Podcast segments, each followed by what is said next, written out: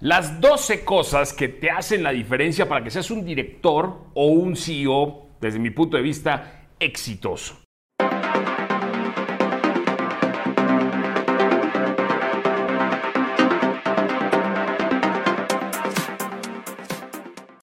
Que nada, tenemos que quitar de la mesa todos estos mitos y leyendas que existen acerca de ser un director o un director general o un CEO de una compañía. Hay muchas cosas que se creen que es lo que hace un director y por eso mismo cometen muchos errores cuando las personas se sientan en ese rol.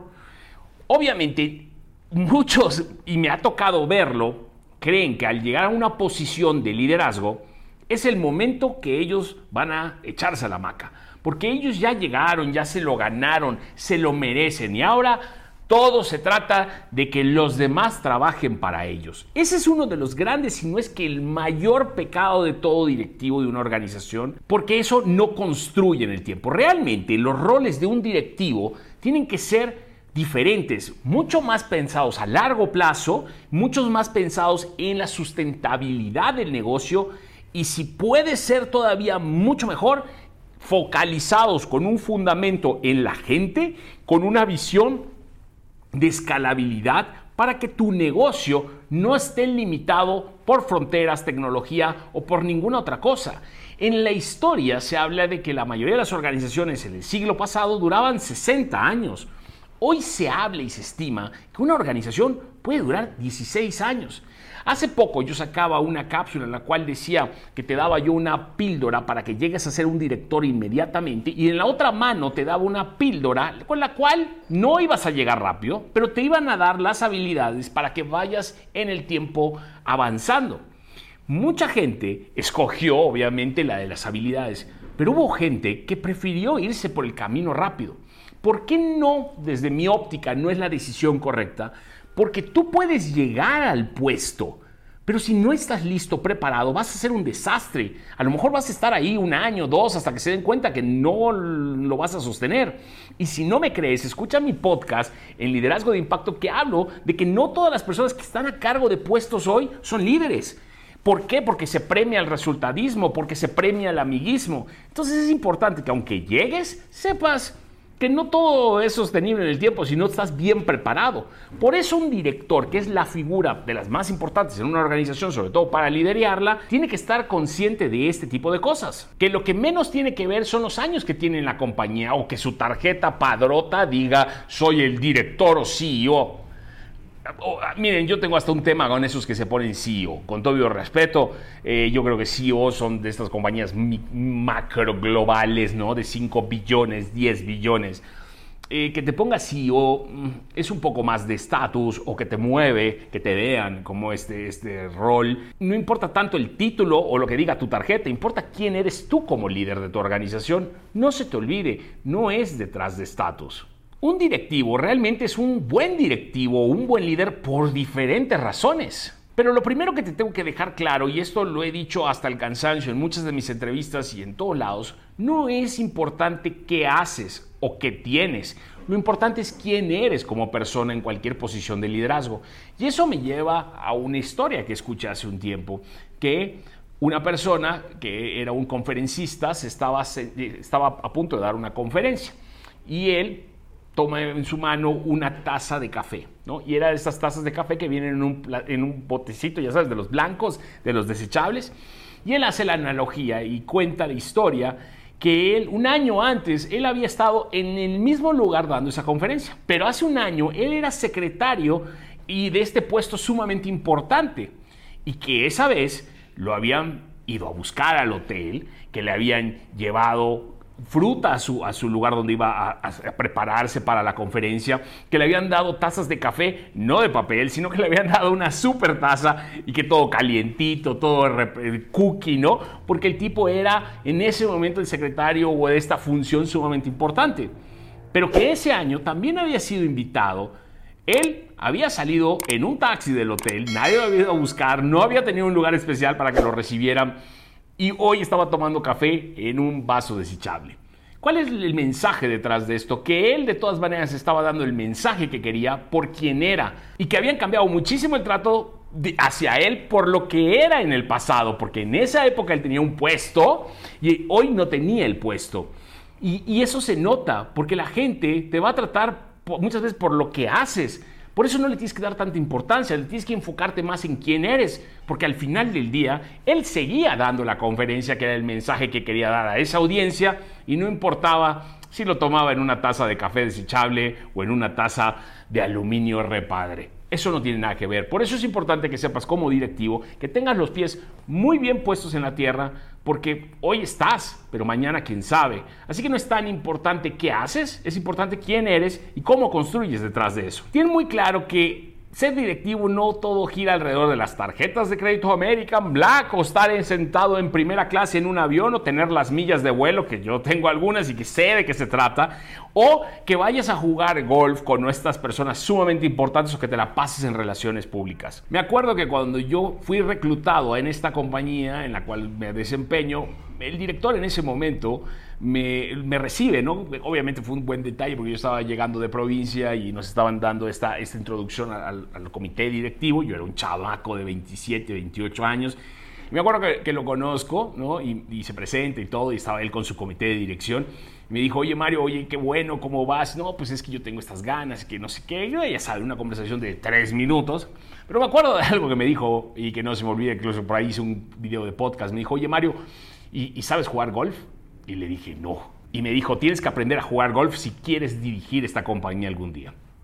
Y bueno, 20 años después sigo sin jugar golf y puedo estar a cargo de la compañía. Así que yo creo que ese tipo de cosas son mitos, son leyendas. Hoy lo importante es que seas un buen directivo y quizás no tanto las formas. Así como puede ser que todo el mundo crea que un directivo bueno es, es extrovertido y no introvertido. Vamos que te cuento los 12 puntos que te tengo que contar. El primer punto es que un directivo tiene que tener el poder de entender la complejidad de cualquier situación y volverla simple, traducirla, llevarlo a esta manera eh, simple de ver las cosas y que te pueda diagramar un punto en un mapa donde quieras tú llevar al equipo. Si tú mismo no tienes esa capacidad, no lo quiero llamar pragmática, de poder encontrar soluciones de manera rápida quitar todo lo que no agrega valor en una situación y encontrar y focalizar como un láser y poder ubicar el punto, el análisis y hacer un correcto, lo que yo llamo los cuatro pasos de, la toma de decisiones que termina siendo un buen análisis, un buen diagnóstico, brincar a correctas conclusiones y por ahí enfocarte en acciones adecuadas. Entonces, con estos cuatro puntos puedes brincar y tener esta posibilidad de hacer las cosas extraordinarias. Punto número dos, no menos importante, ser congruente con tus acciones y con lo que dices. Fíjate que esto es muy común, ¿no? Es que estamos pasando una etapa difícil en la organización, pero tú sigues gastando en cosas, en viajes de primera clase. Tienes que ser congruente. Acabo de ver en las noticias, lo leí por cierto, que este, el nuevo director, no, el, el fundador de Zoom, salió a decir que iba a hacer un despido masivo casi del 15% de la, de la plantilla, si no me equivoco. Pero acá lo importante sí es una mala decisión, él acepta que tuvo, que, que él se hace responsable de que la, que la compañía creció más rápido y, que de lo que estaban creciendo las ventas y que la desaceleración después de la pandemia, etc. Pero acá un mensaje me llamó mucho la atención, es, ok, se voy, voy a dejar ir gente, pero yo me voy a reducir el sueldo, pero yo no voy a cobrar mis bonos. Eso me habla por lo menos un poco de congruencia. Sí, es un mensaje que no soluciona a los que han perdido su trabajo, pero por lo menos él también se está haciendo responsable de esto. Así que eso habla de congruencia. Tercer punto, se habla mucho y se, es un tema muy de boga. Administrar tu inteligencia emocional. Y esto es un tema que podemos tardarnos miles de horas. Hay miles de libros que hablan de esto, inteligencia emocional, empatía, que lo de hoy, que ya el IQ no cuenta, que es el EQ, etcétera, etcétera. Pero bueno, acá lo importante es que yo creo es que sepas cuáles son tus debilidades, que sepas cuáles son tus fortalezas, cuáles son tus emociones que te afectan, no las limites, no las quieras ocultar, sino que las aprendas a administrar, que las aprendas a encarar. Y para mí lo más importante de todo este tema de la inteligencia emocional, fíjate que es que no reacciones. Y vas a decir, oye Mario, pero eh, es que es complejo, a lo mejor complejo y no, pero te lo voy a tratar de explicar rápido, es cuando te pasa algo y tú no controlas tus emociones, reaccionas, te vuelves reactivo. Tú lo que tienes que aprender es a responder.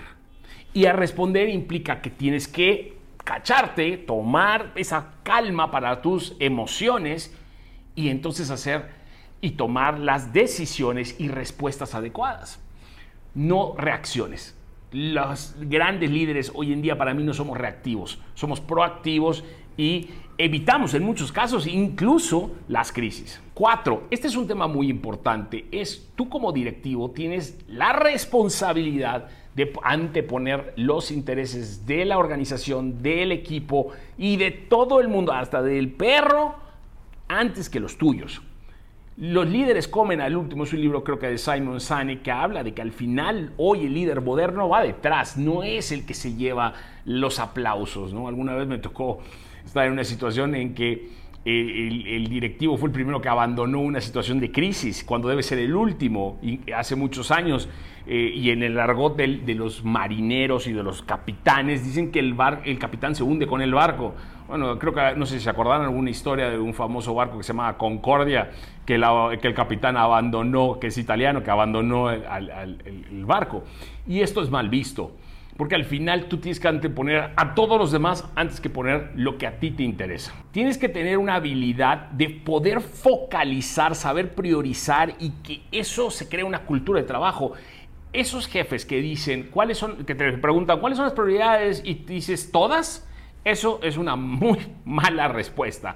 Tú tienes que tener la capacidad de decir 1, 2, 3. Así de sencillo, ¿eh? 1, 2, 3 si tú tienes un listado de siete prioridades o más de cinco, tienes un serio problema que te falta aprender a priorizar. Menos es mucho más. La parte de la toma de decisiones, hay gente que no le gusta tomar decisiones. No quiero llamar por inseguridad, pero sí. Pero aparte de que tomes las decisiones, quiero que sepas que las decisiones más difíciles son las impopulares. Son las que no van a ser bien vistas por todo el mundo, pero son las necesarias. Esta parte es crítica. Hace muchos años yo vi una película que se llamaba V40, ¿no? que es este actor que se llama Matthew McConaughey, que él era un segundo a bordo en un submarino. Y él se llevaba con toda la tripulación, todo el mundo lo quería, él se sentía el líder, bueno, le hacía toda la chamba y el capitán estaba ahí, que era un, un actor famoso, pero no me acuerdo el nombre.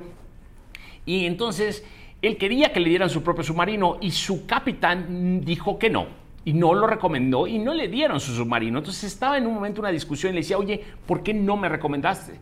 Pero, pero si estoy listo, sé hacer todo, soy un control, la gente me quiere.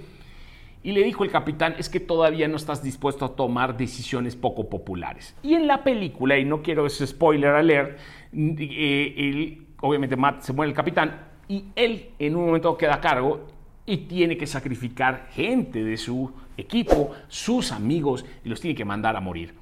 Es un proceso muy difícil. A veces los directores o los directivos o los dueños tienen que tomar decisiones poco populares. Y es parte del show. 8. Tienes que construir esta autocrítica, este autoliderazgo, este autoconocimiento y todos los autos que se te puedan venir a la mente. Porque si tú no tienes la capacidad de ver en tu interior y aceptar tu fallas, oportunidades, estás mal, ¿no? Si tú quieres demostrar que eres muy fuerte y una persona sumamente confiado en ti mismo, lo que tienes que demostrar es vulnerabilidad, no tratar de presumir una fortaleza de Superman que no existe.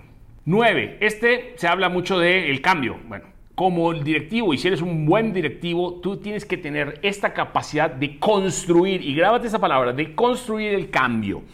Tienes que construir estos puentes porque lo que hoy vas a hacer no lo necesitas hoy muchas veces. Tienes que hacer algo que va a romper, que es mover todo para que el cambio se pueda dar a la larga. Porque lo que hoy vas a hacer no lo necesitas, pero lo vas a necesitar mañana. Durante la pandemia hubieron dos tipos de personas. Los que esperaron y se sentaron a esperar a que pasara porque iba a pasar en dos meses o los que desesperadamente empezaron a construir nuevas formas porque sabían que esto no tenía pies y cabeza y que no sabíamos cuánto tiempo iba a pasar. Los que sobrevivieron fueron los que hicieron. Y hay muchos que se quedaron en el camino porque no hicieron. Hay que tener cuidado con eso porque el cambio es una constante y tú tienes que estarla fomentando y construyendo. El 11 para mí es de las cosas más importantes de tu liderazgo, que es crear este entorno padre donde se quiera trabajar.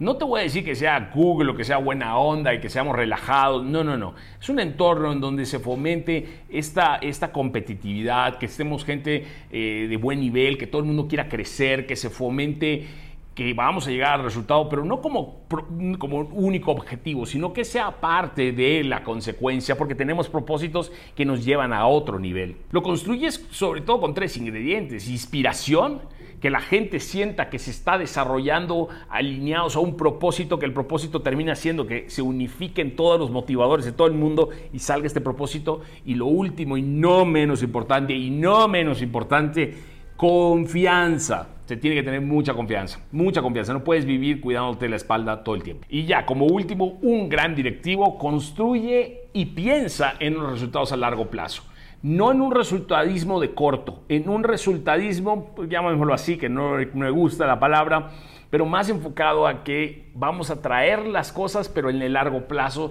basado en esta filosofía que yo comparto en redes sociales que se llama liderazgo de impacto, en la cual se construyen base a tres pilares, un gran equipo, un desarrollo, una arquitectura de equipos, hacer contratar a estos líderes, desarrollarlos, que se comuniquen bien, que se lleven bien, porque esta tensión siempre existe entre grandes gentes con mucho talento, y por el otro lado, que tú juegues un rol de un, un líder unicornio, que es un líder ya no protagónico, que ya no va todo detrás de ti, que tú ya tienes que estar más en la banca y no en el campo y tienes que asegurarte de facilitar que las cosas pasen y como último y no menos importante, crear esta planeación de poder que es la clave para que todo esto funcione. Y planeación de poder decir, oye, ¿qué es eso? No es estratégica.